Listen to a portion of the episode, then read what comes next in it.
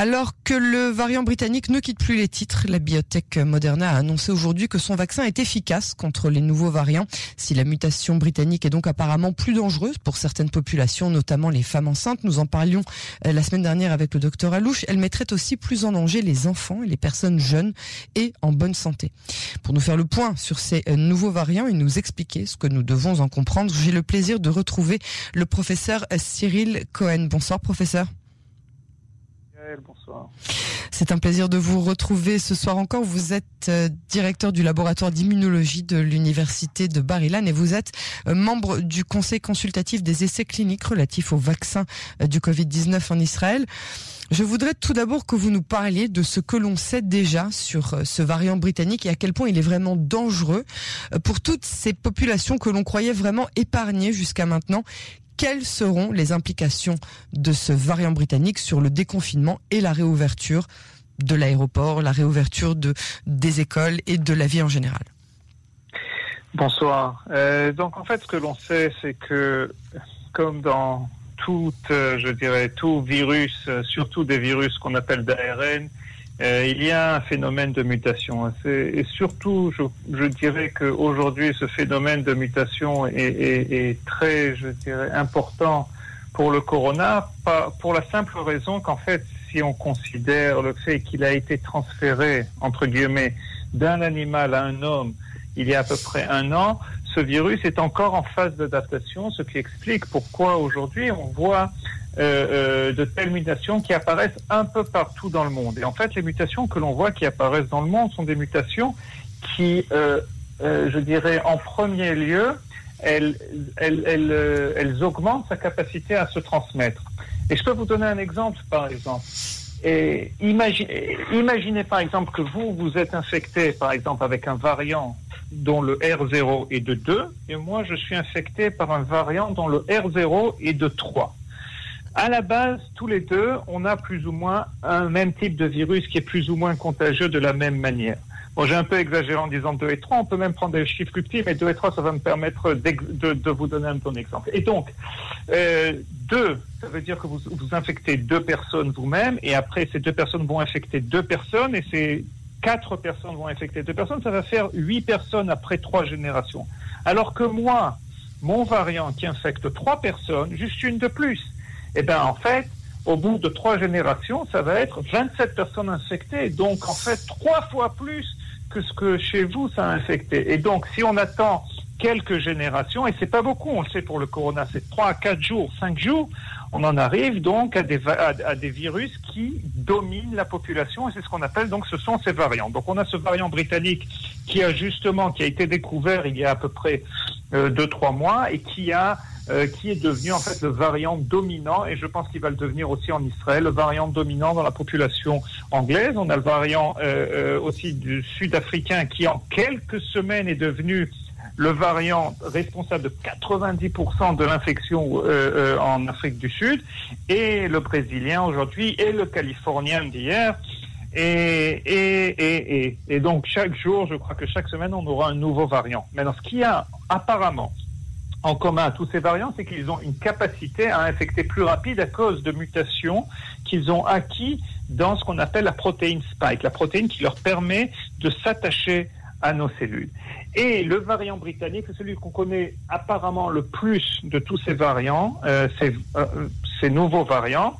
On a un rapport justement qui montre que, euh, et ça je veux le dire avec beaucoup de réserve, qu'il est plus meurtrier entre guillemets à 30%. C'est une étude qui vient d'être publiée il y a quelques jours. J'ai lu le rapport original du ministère de la Santé anglais qui, en fait, base cette, cet assessment, cette, cette estimation sur trois, euh, trois, je dirais, trois recherches indépendantes, trois études indépendantes. Une fois de plus, il faut émettre des réserves parce qu'ils n'ont pas contrôlé euh, je dirais, la population, c'est-à-dire que c'est que 8% des gens qui, ont, qui sont décédés du, euh, du corona et pas les 100%, donc ils n'ont pas vérifié toutes les souches, donc on ne sait pas exactement. Mais une fois de plus, il y a une certaine inquiétude. Donc pourquoi il tuerait plus?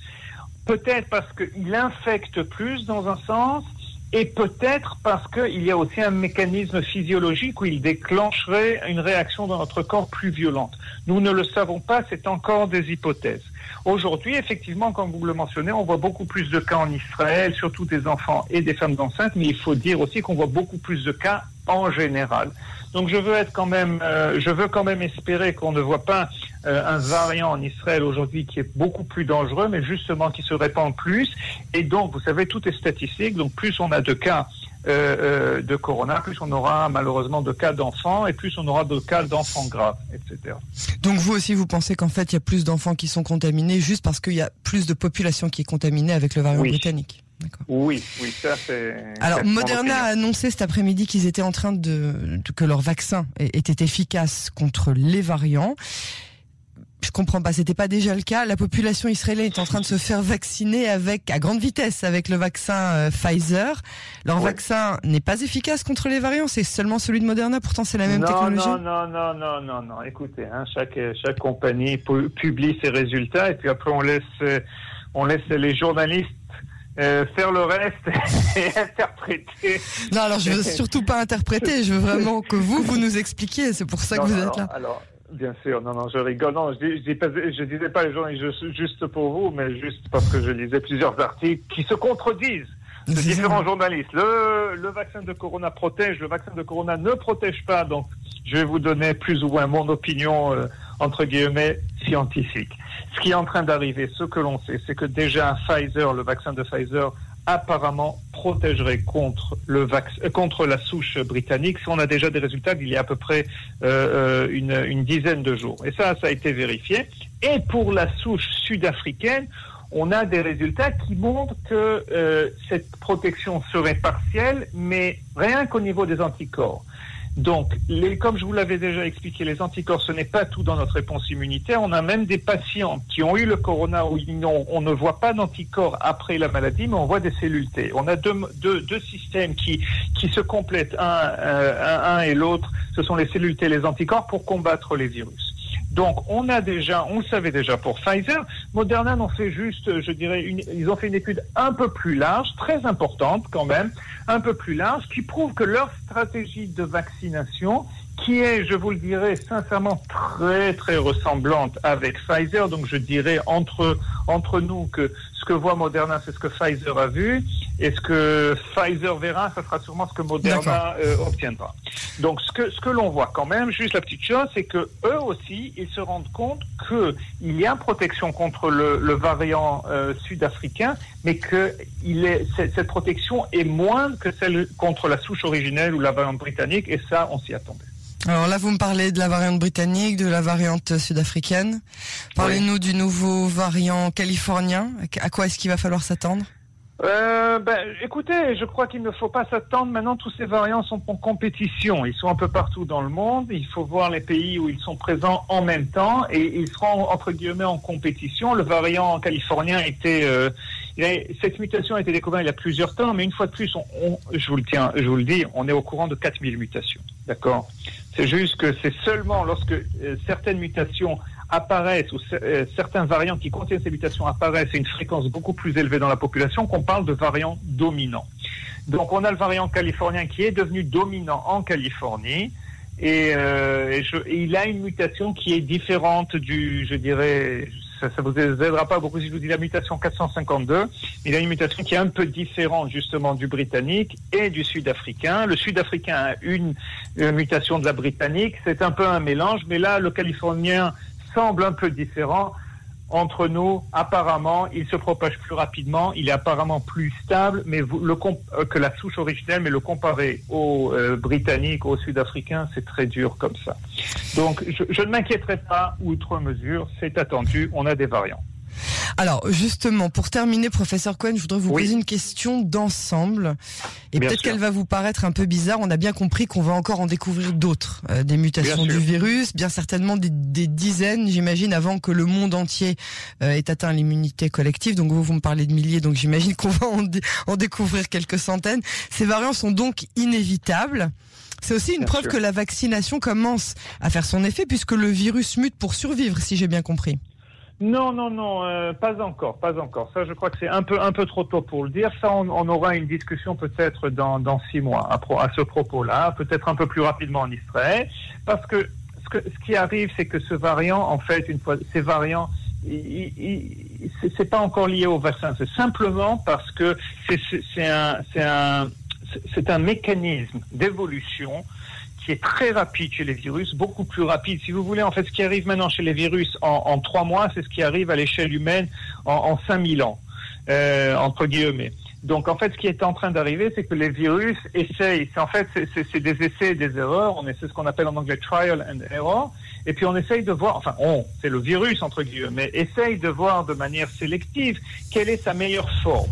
Donc ça, on s'y attendait, mais pour l'instant, on n'y est pas encore au niveau des vaccins. Peut-être en Israël, qui sait Alors justement, c'est ce que je voulais vous demander. Est-ce qu'on n'est pas en train nous-mêmes de créer notre propre variant israélien qui, du coup, euh, euh, va peut-être être susceptible de développer une certaine résistance? Est-ce qu'on a un moyen d'éviter ça?